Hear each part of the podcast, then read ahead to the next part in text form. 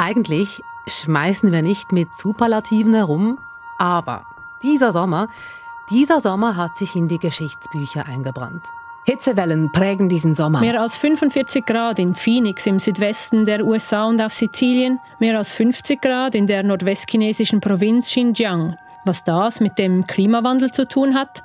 Extrem viel. Wir beobachten im Moment Sachen, die wir noch nie beobachtet haben, also zum Beispiel das mit den Meerestemperaturen. Ja, und wir könnten jetzt noch ganz viel mehr aufzählen. Die Nullgrad-Grenze auf 5298 Metern über Meer, so hoch wie noch nie in der Schweiz. Rekordtemperaturen im Mittelmeer 28,7 Grad ist das Wasser dort, im Nordatlantik 24,9, im Atlantik vor Florida gar über 38. Was dann schon Temperatur wäre, und dann fast schon Fieber beim Menschen. Genau. Also Bad News in Sachen Klima, aber diese Bad News könnte einer Partei etwas nützen im Wahlkampf, nämlich den Grünen. Klimaschutz ist das Thema der Grünen und trotzdem sagen die Prognosen den Grünen einen Verlust voraus. Um das, obwohl die Sorge ums Klima viele Leute umtreibt. Wie kann das sein? Was der heiße Sommer für die heiße Phase des Wahlkampfs bedeutet, das schauen wir an in der ersten Folge unserer Wahlstaffel. Ihr seid bei Einfach Politik und wir sind zurück aus unserer heißen Sommerpause. Ich bin Ivan Santoro. Mein Name Rina Telli.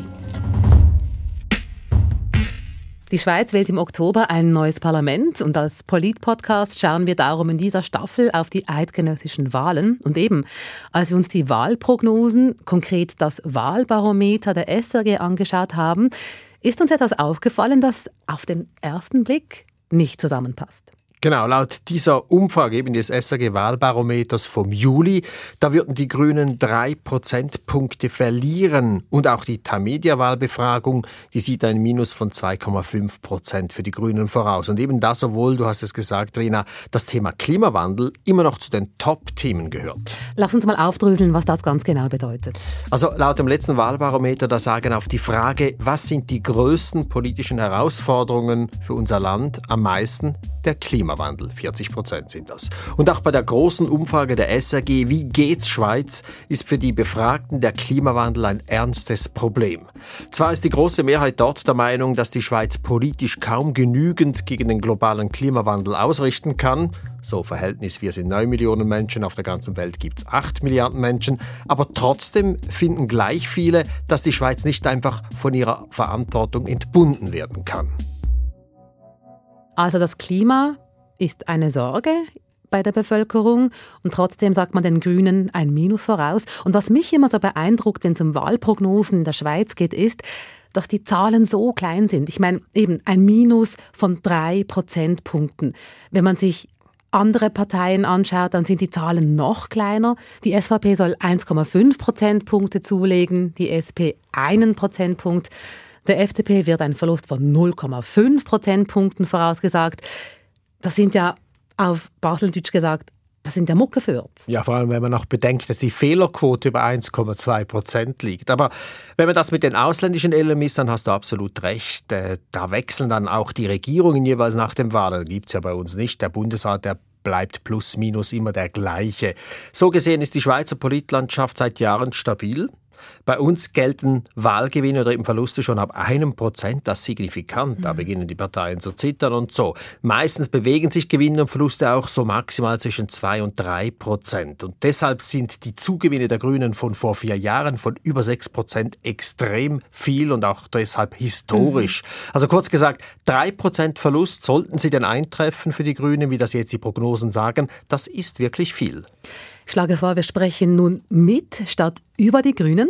Wie erklären Sie sich das für Schweizer Verhältnisse deutliche Minus von drei Prozentpunkten, das nun vorausgesagt wird? Um das herauszufinden, bin ich ins Bundeshaus und habe dort die Vizepräsidentin der Grünen, Franziska Rieser, getroffen. Es ist schon ein, ein spezieller Ort. Ja. Das Bundeshaus ist wirklich ein spezieller Ort. Ich musste übrigens den Hintereingang nehmen, weil ich keine Bundeshausjournalistin bin und darum nicht mit einem speziellen Ausweis vorne durch den schönen Haupteingang spazieren kann. Kenn ich, ich muss auch hinten durch. Äh, ich stand am Hintereingang mit Touris in der Schlange und musste wie am Flughafen erst meinen Rucksack scannen und dann musste ich selbst durch einen Metalldetektor. Ich habe quasi den Touri-Eingang genommen. Ja, genau. Leider nicht der schön vorne im Eingang. Franziska Rieser ist Nationalrätin und Vizepräsidentin der Grünen Schweiz, also eine, die zu diesem Minus Stellung nehmen kann und eben eigentlich auch muss. Außerdem habe ich Sie angefragt, weil sie als junge grüne Frau quasi ein Aushängeschild ist der letzten Wahlen. 2019 sind so viele Frauen und so viele Grüne ins Parlament gewählt worden wie noch nie. Jetzt sehen die Prognosen nicht so lässig aus. Und nachdem wir in einem wunderschönen GT-Fahrten Sitzungszimmer angekommen sind, habe ich Sie auf das angesprochen. Ich habe ja kürzlich Ihren Parteipräsidenten Balthasar Glättli in einem Interview gehört und er hat gesagt, er sei ab dieser Zahl erschrocken. Was hat diese Zahl mit Ihnen gemacht? Also natürlich ähm, nehmen wir diese Prognosen ähm, ernst. Ich glaube aber auch, dass man sie etwas ähm, im richtigen Kontext lesen muss. Die Vergangenheit hat zumindest ähm, mir gezeigt, dass ähm, Prognosen sich nicht immer bewahrheiten. Vor vier Jahren war es gerade andersrum. Da wurde uns Grünen ein Plus zugesprochen, aber viel weniger, als es dann am Schluss wirklich war. Also wir hatten ein doppelt so gutes Ergebnis, als was die Prognosen uns vorausgesagt haben. Prognosen, die können so oder so dann ausfallen, da haben Sie recht. Und trotzdem, also im Herbst hat das Wahlbarometer noch minus 1,5 Prozentpunkte angezeigt, jetzt im Sommer minus 3 Prozentpunkte. Gibt Ihnen das nicht zu denken? Also wenn das dann effektiv das Resultat ist äh, am 20. Oktober, ist es sicherlich nicht das, ähm, was ich und was wir sehen wollen. Wichtig ist jetzt, dass wir noch ähm, eine richtige Mobilisierungswelle starten können. Ich glaube, was vielleicht etwas unterschätzt auch wird, wir konnten in den letzten Jahren viele, die durch gerade die Klimabewegung politisiert wurden, die haben sich unserer Bewegung und den Grünen auch angeschlossen. Wir sind ähm, in den letzten Jahren sehr stark gewachsen. Wir haben fast 40 Prozent mehr Mitglieder als noch vor vier Jahren. Wir sind in den Kantonen, haben wir in den letzten Jahren etwa 46 zusätzliche Sitze in den Kantonsparlamenten gewonnen. Und das sind alles Botschafterinnen und Botschafter für die Grüne Partei und für die Klimaanliegen und die Gleichstellungsanliegen, die wir vertreten.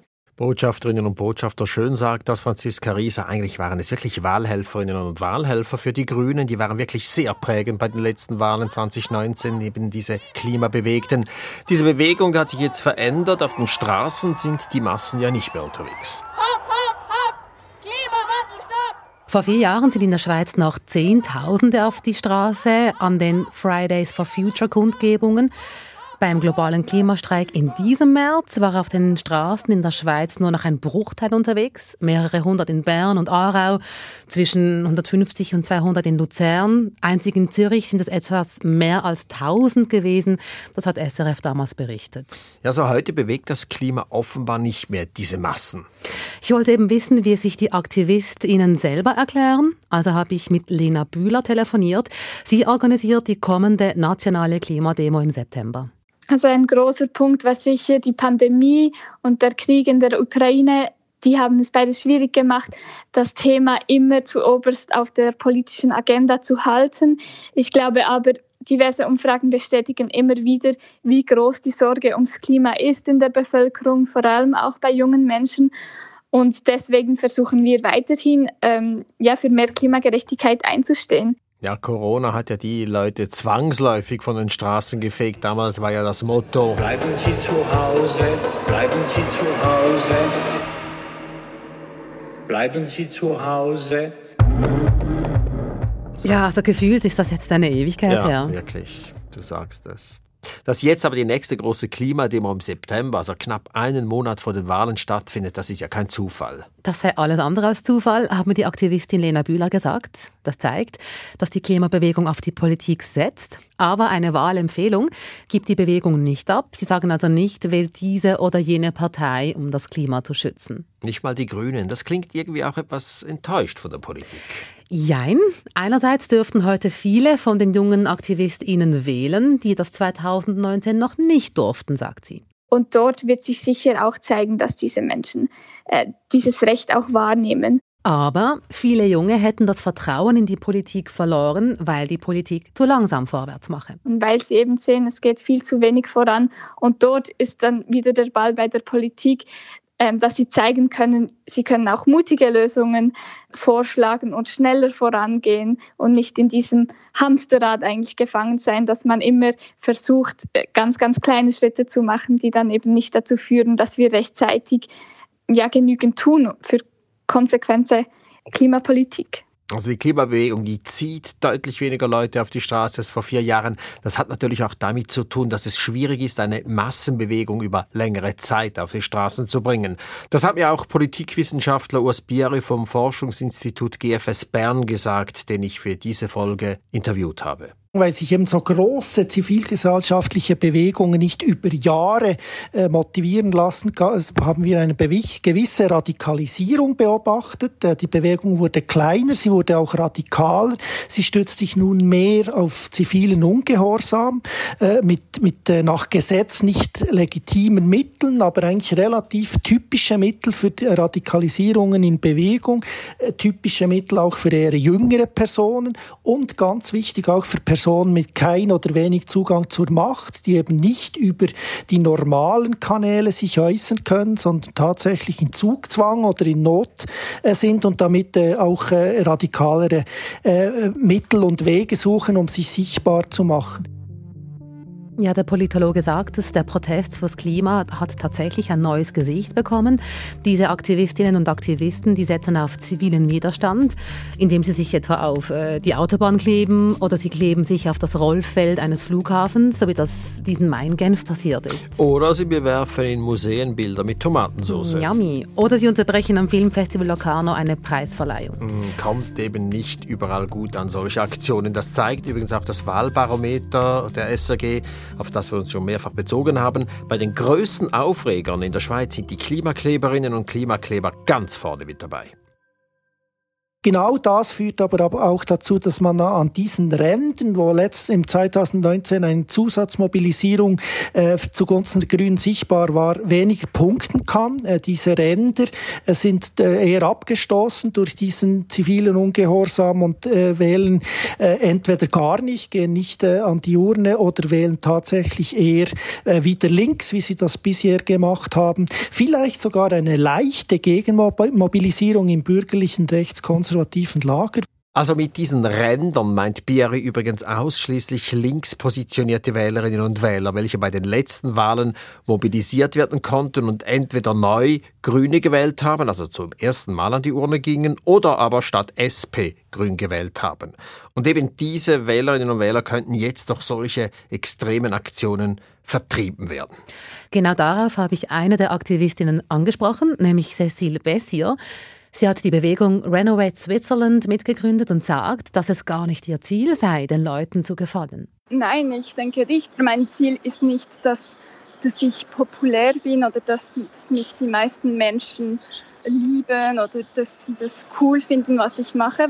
mein Ziel ist, dass wir alle in der Schweiz, dass es uns bewusst wird, wie schlimm die Situation jetzt ist, wie schlimm äh, die Klimakatastrophe uns treffen wird. Und ich glaube, das ist angekommen und jetzt äh, müssen wir etwas machen. Übrigens gibt auch Renovate Switzerland keine Wahlempfehlung ab. Die Wahlen seien zwar wichtig für die Schweiz und die Demokratie, aber nicht der einzige Hebel, an dem sie ansetzen wollen, sagt Cecil Bessier. In ihren Augen macht die Politik auch zu wenig fürs Klima und darum setzen sie eben auf andere Protestformen. Weil ziviler Widerstand ist ein Teil der Demokratie. Es ist einen Weg, den wir benutzen können, um Veränderungen zu bringen, wenn wir als Bürger und Bürgerinnen merken, dass es, äh, was die Politik momentan macht, macht nicht ausreicht, um die Bevölkerung zu schützen um, und um eine Zukunft für alle Bürger und Bürgerinnen zu sichern in, in unser Land. Aber eben, was Sie sagen mit diesen Bürgerinnen und Bürgern in der Schweiz, mit der direkten Demokratie, sind die ja auch die Politik. Man kann bei uns auf allen Ebenen mitbestimmen mittels Volksinitiativen, Referenden in Kantonen, in Gemeinden, national. Einige gehen fürs Klima auf die Straße, sehr viele geben das Klima als eine große Sorge in Umfragen an. Mein Eindruck ist, Viele sagen, das Klima sei ihnen wichtig. Es ist wirklich ein großes Thema. Aber wenn es dann ans eigene Portemonnaie geht, dann ist man dann doch nicht mehr so grün. Mhm. Darauf habe ich die Vizepräsidentin der Grünen, Franziska Rieser, angesprochen, als ich sie im Bundeshaus getroffen habe. Und sie gibt sich auch hier optimistisch. Natürlich ist das eine wahrscheinlich schwierigere Aufgabe, weil es die Leute ähm, an gewissen Orten trifft, sei es finanzieller Art oder sei es, dass sie einen, ihren Lebensstil vielleicht etwas ändern wollen oder müssen, dass man ähm, zum Beispiel andere Formen der Mobilität plötzlich ausprobiert, dass man sich etwas umorientiert, wie man zum Beispiel Ferien macht, wie man reisen möchte, ähm, wie man sich ernährt. Und natürlich sind das Themen, die vielleicht auch etwas mehr Zeit brauchen, um bei den Leuten anzukommen. Also sie meint dann wohl so Sachen wie mit dem Zug in die Ferien statt mit dem Flieger. Das kann dann länger dauern und unter Umständen auch teurer werden und dann ist dann halt fertig mit Klima mhm. und so. Mein Fazit nach dem Gespräch mit Franziska Rieser ist, dass sie sich alles in allem sehr gelassen gibt wegen der düsteren Wahlprognose. Und jetzt interessiert uns natürlich, wie das Ganze einzuschätzen ist. Und darum hast du auch mit dem Politologen Urs Biri darüber gesprochen. Genau, vor vier Jahren waren sie noch die großen Gewinner und jetzt sollen sie die großen Verlierer sein. Das ist so quasi von Hero to Zero. Es ist tatsächlich so, dass 2019 ein oder vielleicht zwei Themen, Frauen und grüne äh, Themen, stark im Vordergrund standen und äh, alle Parteien daran gemessen worden, was sie dort für Antworten bieten. Das ist 2023 sichtbar nicht so. Wir haben Sicherheitsfragen, wir haben Fragen rund um Sozialversicherung, um Lebenskosten, wir haben Genderfragen, äh, Identitätspolitik ist wichtiger, Migrationsfragen. Also heute beschäftigen Leute andere Themen als noch vor vier Jahren. Die höheren Preise, vieles ist teurer geworden, von der Krankenkasse bis zu den Lebensmitteln. Aber der Klimawandel, der ist ja nicht verschwunden und beschäftigt die Menschen weiterhin. Und äh, spannend finde ich, was du gesagt hast, Ivan, dass die Sorge in der Bevölkerung ums Klima groß ist, dass das verschiedene Umfragen zeigen. Und trotzdem scheint das Thema Klima bei den Wahlen im Oktober nicht mehr so zu ziehen. Ist das nicht ein Widerspruch? Doch, aber es zeigt halt auch, dass das Wahlverhalten von vielen Faktoren abhängt. Es gibt ja hier nicht einfach eine einzige richtige und klare Antwort. Aber zum einen ist es sicher mal so, dass das Thema Klimawandel nicht mehr neu ist. Die Politik hat doch auch einiges gemacht oder mindestens angekündigt, dass sie was macht. Dann ist halt auch die Stimmung eine andere. Sie tendiert eher etwas nach rechts wieder, so sagen es Politologen. Zuwanderung beschäftigt die Leute wieder mehr. Wir werden dieses Jahr voraussichtlich knapp 9 Millionen Einwohner haben. Und laut Urs Bieri zeigt eine Umfrage von GFS Bern zum Thema Klimaschutz auch, dass die Versorgungssicherheit, also habe ich genug Strom und so, mhm. bei der Mehrheit klar vor dem Klimaschutz steht. Also der eigene Lebensstandard liegt der Mehrheit näher als die CO2-Neutralität. Also wir sind uns bewusst, dass wir unser Leben eigentlich ändern müssten, aber bitte so, dass wir auf wenig bis keinen Komfort verzichten müssen. Ja, und da gibt es eben Parteien, die vielleicht diesem Denken eher entsprechen. Es gibt ein, eine Gruppe äh, von, von liberal denkend, wirtschaftsfreundlich denkenden Personen, die sehr stark mit ökologischen Themen sensibilisiert sind und die haben nicht zwingend bei den Grünen ihre Heimat, sondern eher bei einer Mischform zwischen liberal und ökologisch orientiert und wählen damit die Grünliberalen. Mhm. Das erklärt dann auch, warum die Grünliberalen laut den Prognosen ganz leicht zulegen, im Gegensatz zu den Grünen. Aber es sieht nicht so aus, dass sie alle Verluste der Grünen auffangen, die ihnen vorausgesagt werden. Mhm.